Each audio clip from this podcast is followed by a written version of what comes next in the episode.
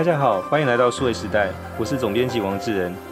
二零二三年到了尾声，那我们其实都非常期待二零二四年会有新的变化。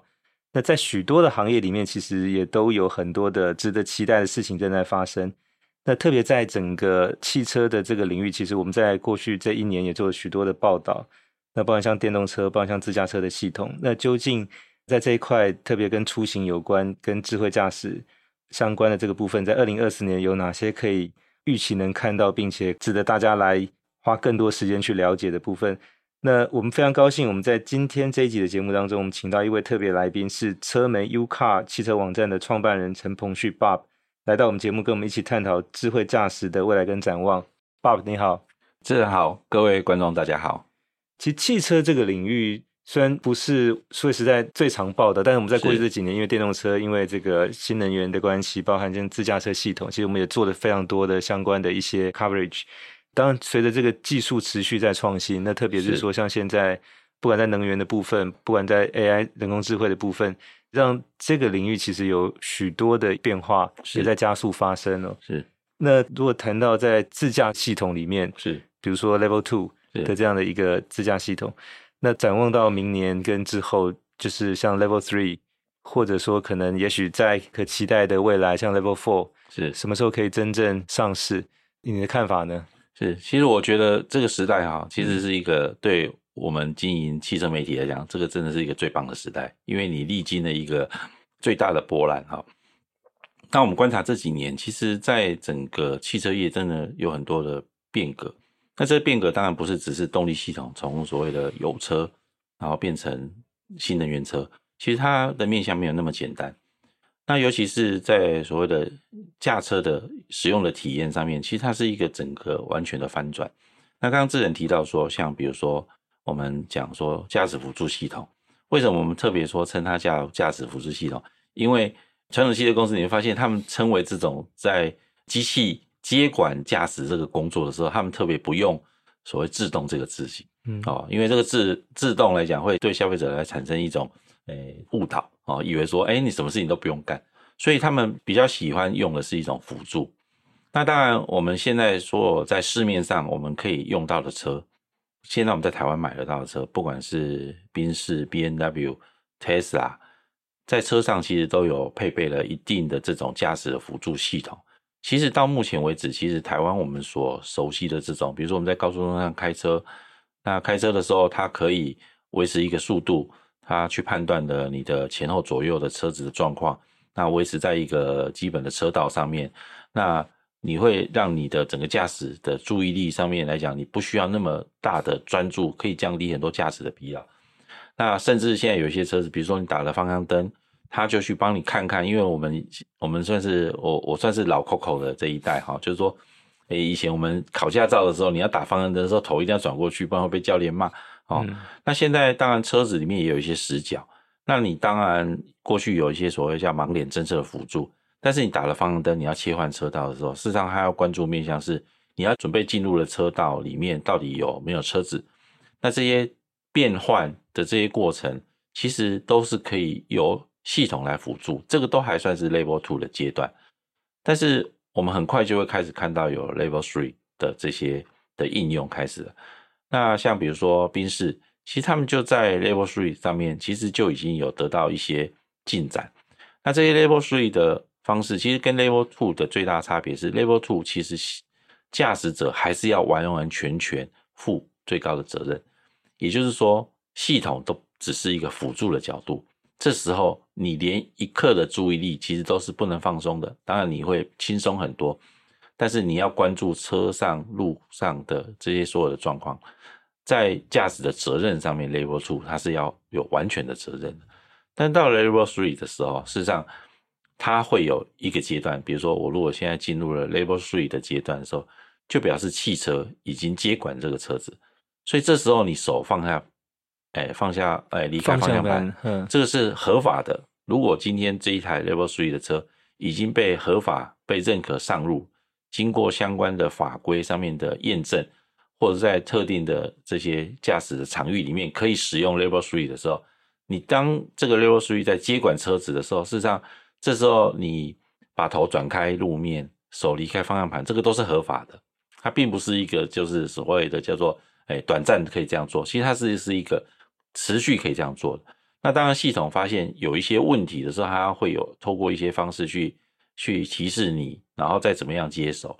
所以我们开始会进入，也会有一些场景，是不是开始会真的进入真的这种自驾，在某个特定的场域里面，在某一个特定的时间里面，这个时间可能会有很长啊。比如说我从台北开到高雄，那如果这一个道路的设计是被视为是可以自驾，所以你就可以在那段时间，其实你可以离开驾驶这个状态一段时间。那这个 Level 3的应用。它其实想象的其实难度比大家理解的会难度高很多，它甚至可能不是一倍两倍，可能是十倍，它可能是巨大的。那这个巨大的这一件事情，传统汽车产业在面对这件事情的时候，态度上是谨慎的，因为他知道他们长期服务那么多成千上万、数百万、数千万的这些客人，这些客人信赖他们的产品，把它作为一个交通工具。甚至承载一家人，他们当车辆要接管这个驾驶这个工作的时候，他必须要关注很多事情，所以他们所思考的是一个对驾驶的承诺。但是，当然，对于电动车的新创来讲，他们在面对这一题的话，他们比较把它当做这是一种，诶，推进市场、取得消费者关注的一个重要的素材。所以，就自驾这个题材来讲，我们会发现，其实大家对于自驾的研究，其实都蛮多的哈。那这个研究的积，哎，比如说累积的这些研发的资源，其实都很庞大。但是，当这些钱投入之后，但是大家把这个自驾的成果拿出来，把它当做是销售的卖点呢，或者是对于大家未来市场上面的这种汽车移动的这种新的场景的想象。各家的做法其实是很大的不一样的。嗯哼，对，因为我们谈到这个所谓的呃 ADAS，一般其实也要跟朋友强调，那个第一个 A 其实不是 autonomous，不是所谓的无人 自驾，它是其实 advanced，是所谓先进辅助驾驶系统。因为所以自驾那个将来到 level five 还需要比较长的时间，因为那个除了车子本身技术要到以外，其实你跟交通号志要连线、电子地图，还有包括车子跟车子之间车联网。都要到位，那个需要比较长的时间的，不不是一台车子单独自己完成就好。是，那现在能做到，就像刚才 Bob 介绍，是说，呃，你你还是得有一个驾驶坐在驾驶位上。是，但到 Level Three 的时候，你其实可以不用手一直放在方向盘上面了。对。那将来等到 Level Four 或者 Level Five 真的成熟之后，是以后驾驶座上是可以不必坐人的，那才会真正进到自动驾驶。是。我们现在在谈，其实都还是属于先进驾驶系统，就是说，怎么样借由这些技术来帮助这个驾驶。本身可以比较好的去操控，但是你不需要花那么多的精力，就专注在那个就是方向盘操纵这件事情上面了。那呃，特别像 Bob 今年也去参加在德国慕尼黑举办的这个 IAA 车展，是一个非常有名而且有影响力的一个车展。那在这个车展里面，有没有看到跟这些相关的一些新的趋势或者技术，跟我们听众朋友来分享的？其实我们讲趋势的部分，其实趋势大概在前几年大概就已经确立了哈。就是说，我们不管是讲说自动驾驶，其实自动驾驶第一个应用的场景就是我们刚刚提到，就是它是一个辅助的功能，会让消费者的驾驶负担比较少，让会让整个驾驶的过程当中变成比较愉悦。好，那这个当然是提升体验的部分。另外一个很积极的面向就是会提升安全性。就是大家在交通移动过程当中的伤亡会大幅降低，那这个当然有很大的意义，因为再怎么样，生命都是有最高的价值。那另外一个部分是这几年其实包括汽车呢，从早期它变成是一个单独的机械，变成它是一个移动的联网的装置。那这个联网装置来讲，它会变成开始比较像是一个好另外一个 mobility，它另另外一个 mobile 的 device 啊，嗯哼，那。这个事情其实是要准备的，所以趋势其实在五年前甚至更早就已经大概就已经确立了。但是这个准备其实我们这样讲好了，就是说我们如果想说我们现在要开发一个新的生态系，我们现在知道手机上面的生态系可能作业系统有 iOS 有 Android，嗯哼，那你要再建一个新的作业系统，其实它有很高的难度的。那当然现在跟比起过去，我觉得不管是整个 Open Source 的环境，其实是更成熟。所以有很多众人智慧所累积下来的这样的资源。那但汽车公司要怎么样把这样的的的原来的在车上的这样的一个架构？因为我们曾经有去看过一次，哎，汽车公司他们在定义在车上消费者就一个车主或者是车上的成员要跟车子互动的时候，比如说我扭一个方向盘啊，我按下一个窗户的按键啊，或者我调一个灯光啊，那这些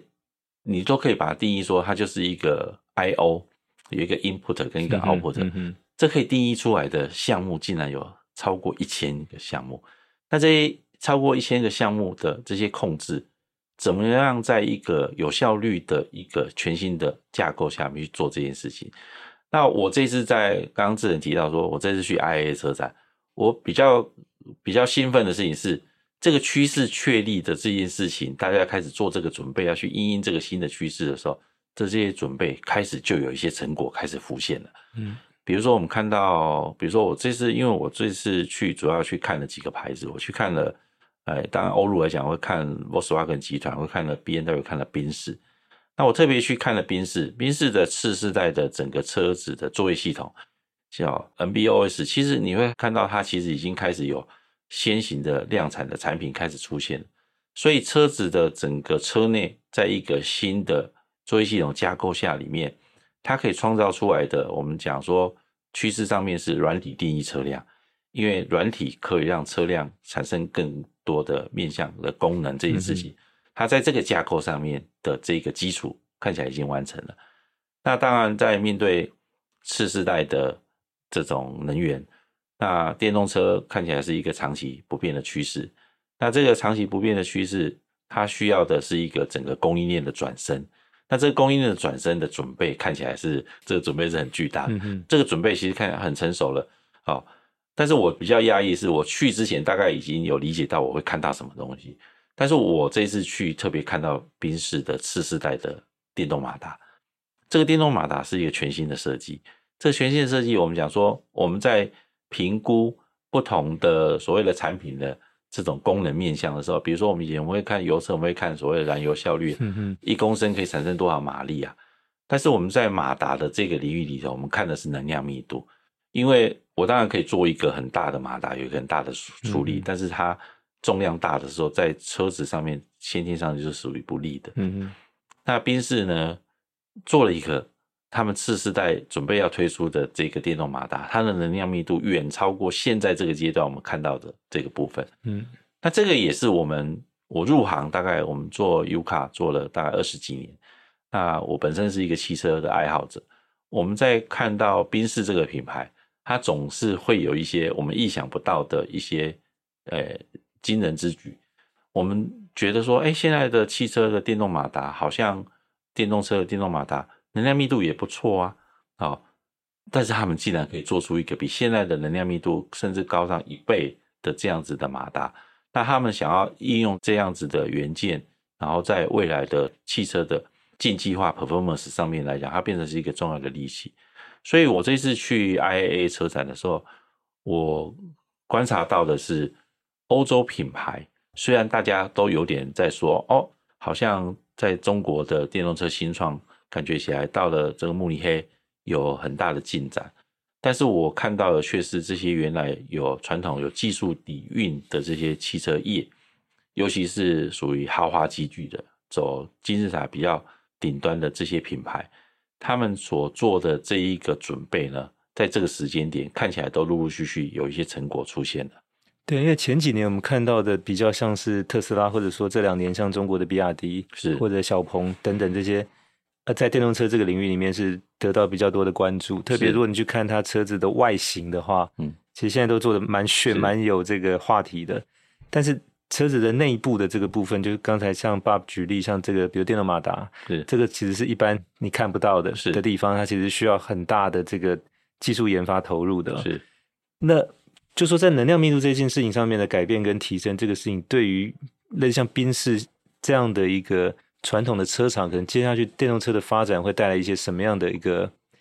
帮他创造一个什么样的机会，或者说改变他在这个领域的位置吗？对。其实我们看到宾士现在，我们如果看现阶段的成果好了，就是说传统的所谓豪华级距的品牌，它对于消费者所需要的产品，它其实要必须要提供非常细腻的选项。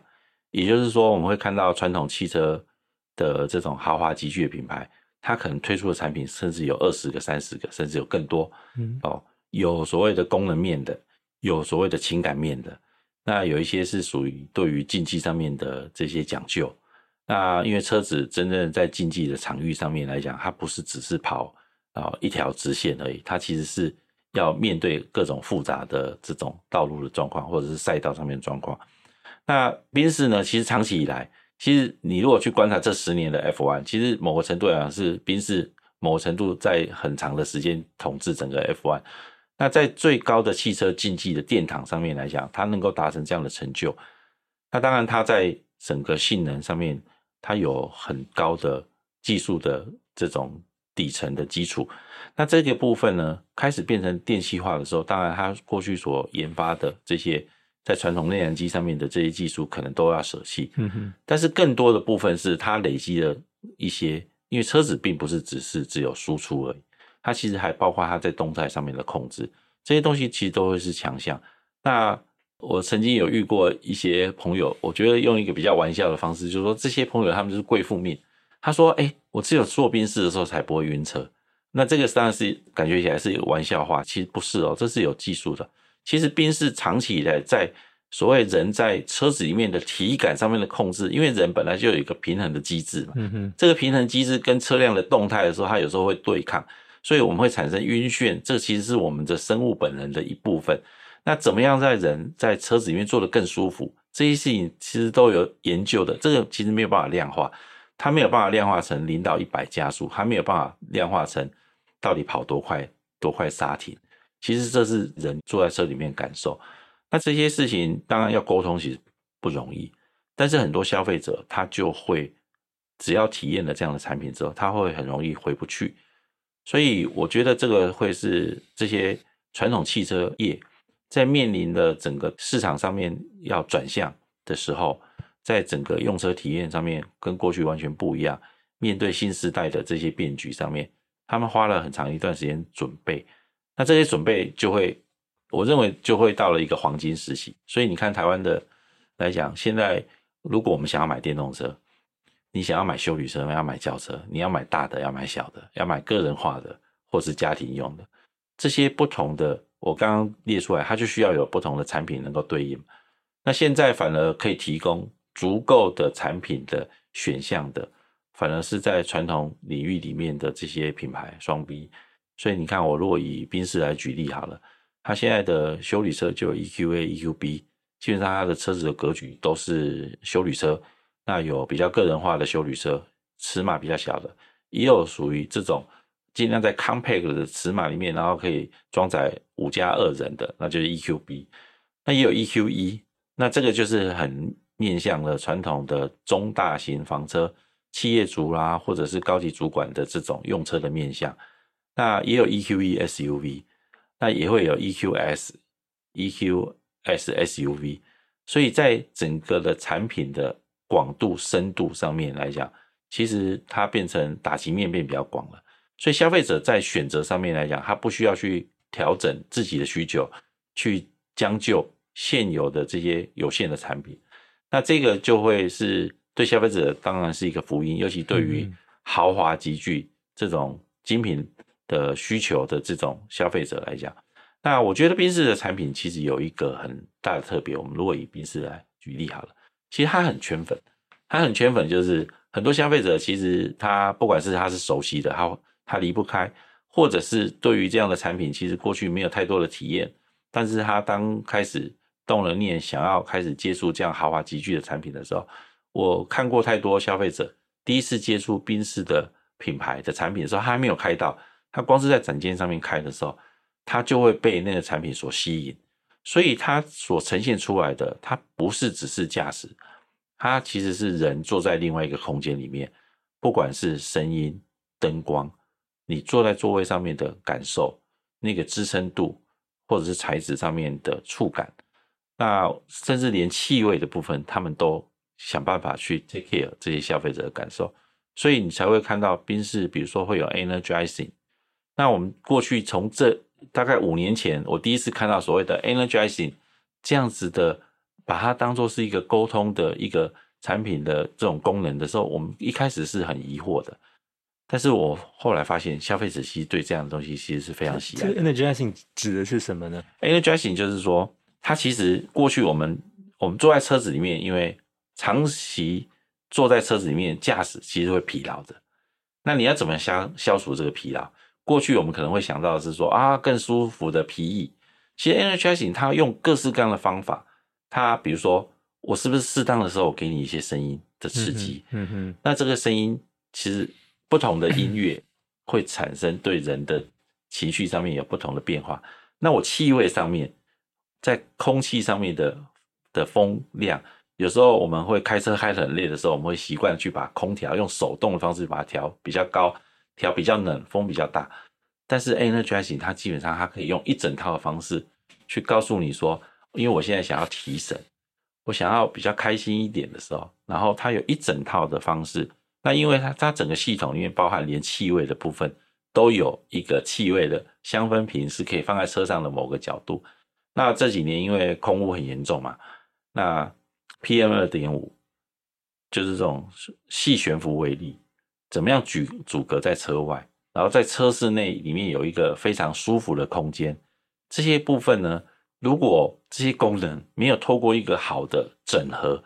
用简便的操作。让你可以享受得到，那对消费者来讲反而会是一个负担，觉得哇，这产品太复杂了哦。那宾士就把这部分做得很好，它整个来讲就叫做 Energizing 的套件，嗯哼，啊、哦，就是给你更多的能量去让你呃 refresh 啊、哦。所以我自己个人在使用宾士的产品的时候，你就会被觉得被照顾哦。那在车内里面的空气，即便是外面。哦，我们曾经有测试过，哦，就是你在这种，尤其在台湾冬季中南部，其实空污是非常严重的。但你可以看到，你还没进到车子里面的时候，你基本上你如果把车子的车门打开的时候，你会发现车内的空气的品质是跟车外是一样的，PM 二点五的指数会很高。但是你当把门关上之后，你会发现它整个整个 Energizing 的套件里面，连空气清净也是一部分。你会发现整个车内的 PM 二点五的指数就开始下降，它也会告诉你现在车外还很高，指数甚至可能会到二十、三十甚至更高，嗯、但是车内就变成只有一二。那你在整个车子里面移动的这个过程当中，当然就很舒服。好，那当然作为一个这样的车主，当然是很幸福的。那这些所谓的我们讲说，其实汽车公司长期所擅长，他做的事情就是一个大型的系统整合。好，那我们在 IT 业来讲，就是它是一个 SI。嗯，那过去的 SI 可能这个关注的面向大概都是属于软体面向，但它是一个机械，它是一个诶、哎、动力上面的管理，它甚至是一个艺术文化，因为我们所看到的东西所呈现出来的视觉的美感、触觉的这些跟光线上面的感受，实际上它都必须被仔细的 well organized 好，嗯哼，嗯哼，那这些做法可以做得很好的，当然过去在传统的汽车里面有几个品牌做得非常的好。那我们就看到，在进入新能源的时候，新的车子的架构的时候，那这些我们原来传统我们所喜爱的东西，希望不要被舍弃，而且可以更精进，有一些新的技术加持之后，那我们就发现这些传统汽车公司的品牌其实都做得非常好。那我这次特别在 B W，尤其在宾士，我们去看到这件事情的时候，我们看到次世代产品，其实我个人是觉得产生很高的期待度。对，那像这一些部分的话，就是。刚才爸爸也分享，就是你看到的，一方面是在技术方面的进步，另外一方面是说在一些舒适体验，它其实是比较细节，它可能就像你讲的，它没有办法量化用零到一百分去表达，但它是很多对消费者来讲，比如说我在乘坐的过程当中是很体感舒适，不会有容易晕眩等等之类的。因为过去几年，我们看到在汽车业，大家把竞争简化为就是传统燃油车跟电动车的竞争，这个是比较大的方向。是，但现在看起来这个趋势本身没有变，但是重点会不会来到就是再往底下，可能更多细节的部分去决定接下来各家车厂在明后年的整个发展，跟也许会占据更有利的位置，或争取到更多的机会，其实来自于是底下的更多这些细节的这些体现。对，我觉得这个部分啊，其实我认为。如果你把汽车简化成说它是一个移动工具的时候，嗯，其实你要满足的事情相对起来是比较简单的。但是长期，尤其是台湾的消费者，台湾消费者其实对汽车的产品的理解，我们甚至把它说成叫做汽车文化好了。其实台湾的汽车文化的发展大概有差不多五十年左右，所以台湾汽车市场它是一个在整个亚洲的汽车市场，它是一个相对起来是一个高度成熟的市场，包括市场不太会波动。大家对于产品的讲究要求，跟其他的所谓的比较新兴市场是不一样的。那当然，现在全球最蓬勃的市场应该算是中国大陆吧。那中国大陆一年大概有两千多万台。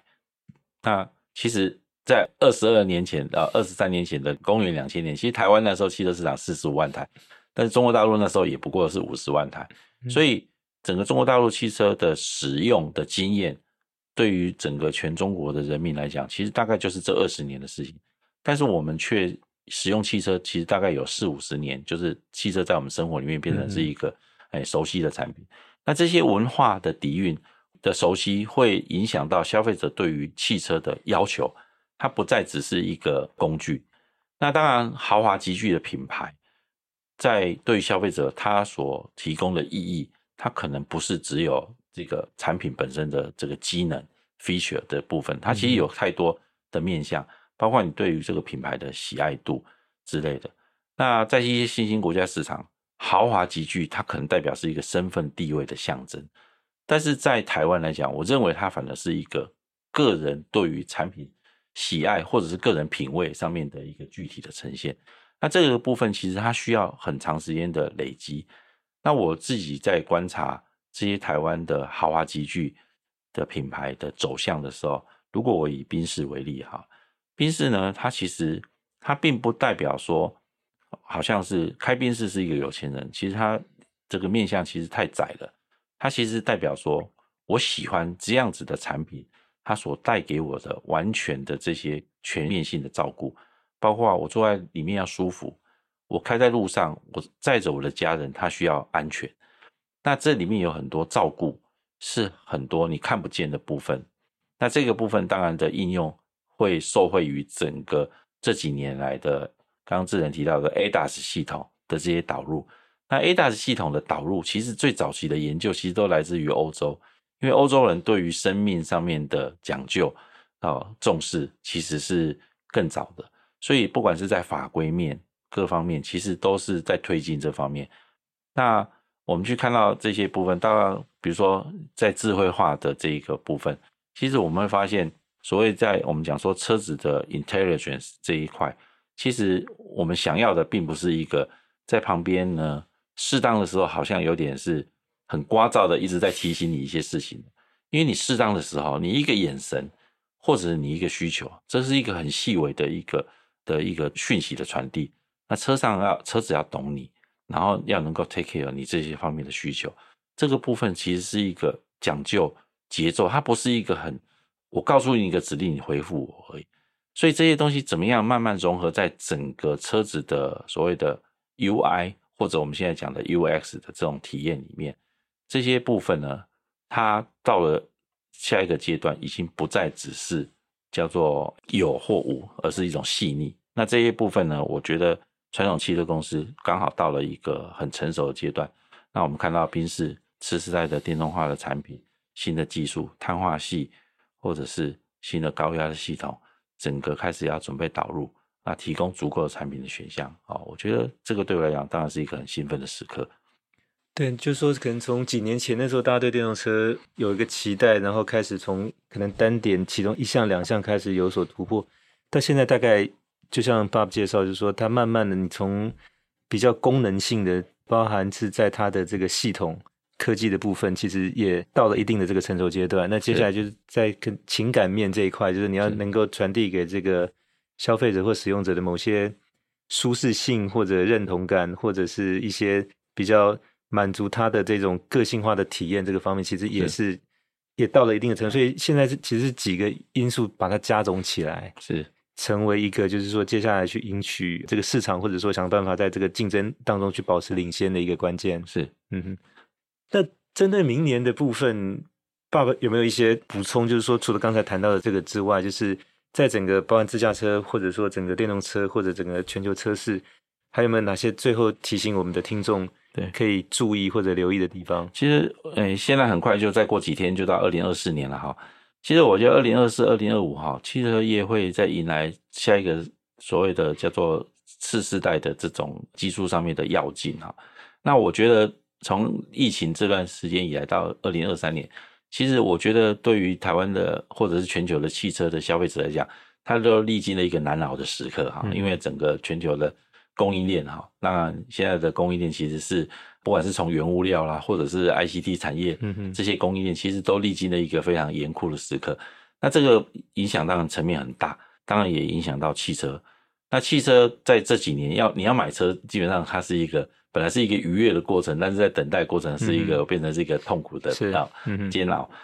那这个部分呢，供应链的混乱其实已经开始迎来新的曙光了。所以我们会发现呢，接下来买车，二零二四年，我觉得尤其我们看这几个传统汽车公司的品牌，在台湾当然，如果以电动车来讲，Tesla 当然它还是在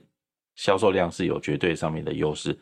但是在这种很多个面向不同的产品需求所累积出来这个销售量，其实我们就看到二零二三年宾士大概电动车的销售量占整个品牌，因为大概就已经突破十个 percent。嗯哼。那随着整个产品变成比较成熟、供应稳定，我发现现在很多宾士的电动车事实上等待期就回到比较正规的，就是我们大概去订车一个月或两个月后就可以拿车。那我自己个人是很看好。我认为宾士的 EQ 的电动车到二零二四年的时候，我觉得有机会挑战三千台到甚至更高到四千台。嗯哼，那对消费者来讲，就会变成说，我们去选择一个产品的时候，它不再只是单一的说啊，我要买一台电动车，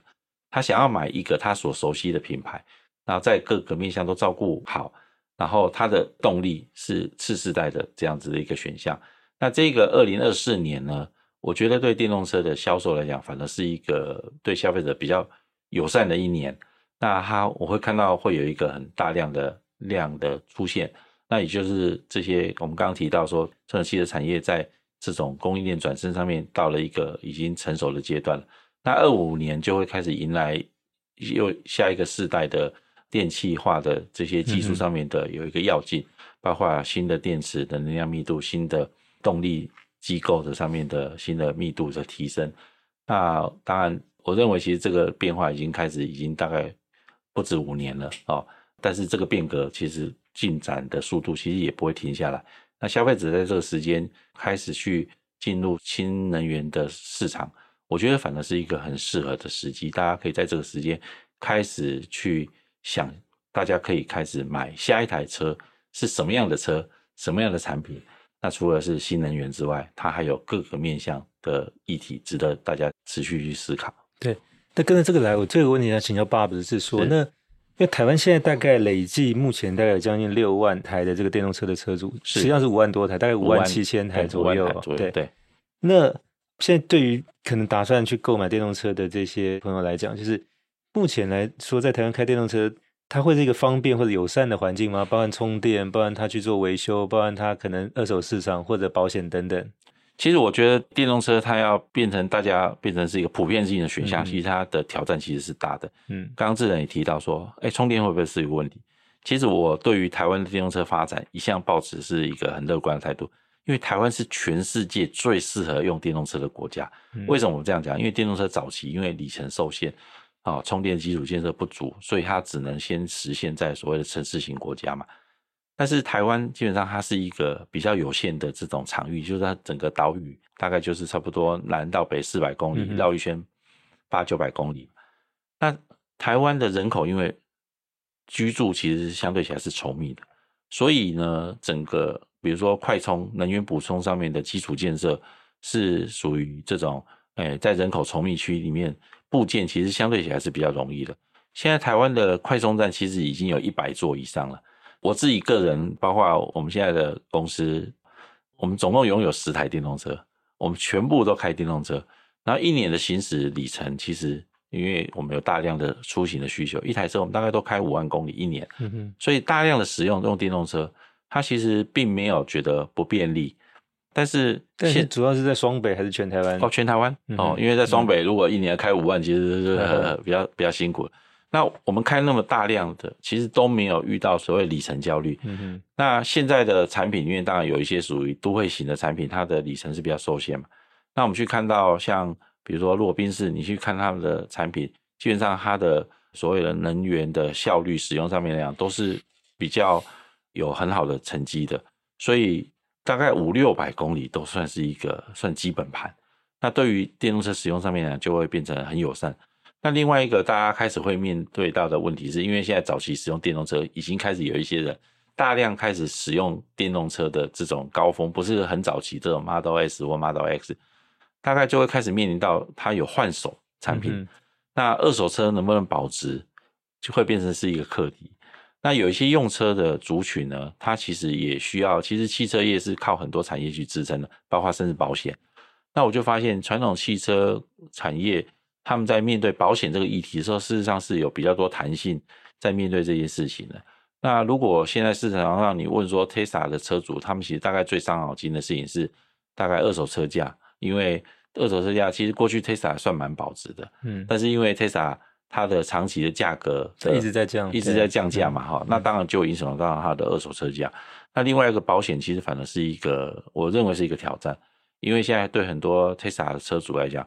我觉得这个有两个角度，第一个是 Tesla 的产品的设计，它追求的是短时间大量生产，所以大家曾经有一段时间去歌颂所谓的生产管理或者生产成本上面控制，Giga Casting 一体式的车身，这个对于生产效率当然有很大的帮助，但是对于使用跟后续维修，维修、嗯、它反而是一个麻烦。我现在就有十台电动车，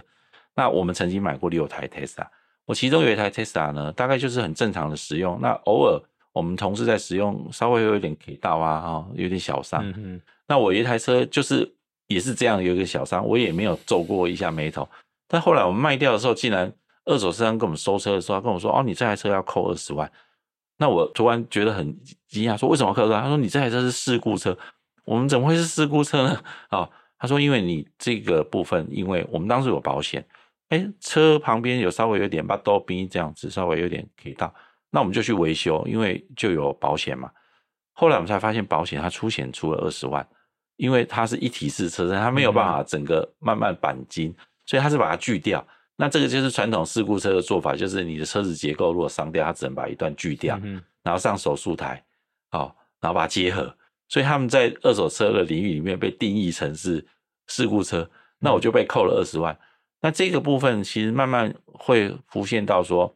当你拥有一台车的时候，你也是拥有一台比较属于我们讲说是高资产价值的这种消费财嘛。那这个部分的保值也会是另外一个面向。所以长期我们讲用车的成本，它不是只是加油加电，它其实有一个 total cost 的，的这样的概念。那这个部分可能会随着大家的使用上面，刚刚智仁提到说，我们现在的电动车的数量大概已经到了五万多台，大概到今年年底应该就会突破六万台。但这个趋势会变成十万、二十万，开始慢慢累积。那大家对于电动车的关注就不再只是这种所谓动力上面的改变了，它会开始会进到说，哎，我们长期使用的持有的成本，它的资产的的价值上面的这种走势，能不能保值？然后使用上面呢更便利，保险能不能提供我们足够的相关的这些保障？这些面向其实看起来都会是下一个阶段。不管是电动车新创或者传统汽车业，他们在这一个领域里面都要提出适当的这些解决的方案，去赢得消费者的这些信任。是因为带来破坏式的创新之后，其实那个破坏是一个，但是你还是有很多的新的这个系统，包含服务，其实是需要建立起来的。是，对。是。那我们今天非常谢谢 UCAR 汽车网站的创办人陈鹏旭 Bob 来到我们 Podcast 节目，跟我们听众朋友分享对于二零二四年的汽车业的展望，那这里面特别提到关于先进辅助驾驶系统，包含电动车，以及决定整个车厂之间竞争会更多来自于很多细致的这些搭乘体验的这个方面。是，谢谢爸爸，谢谢，也谢谢各位听众的收听，希望大家会喜欢这一集的节目内容，欢迎给我们点赞、转发，也请持续关注和留言，我们下期再会。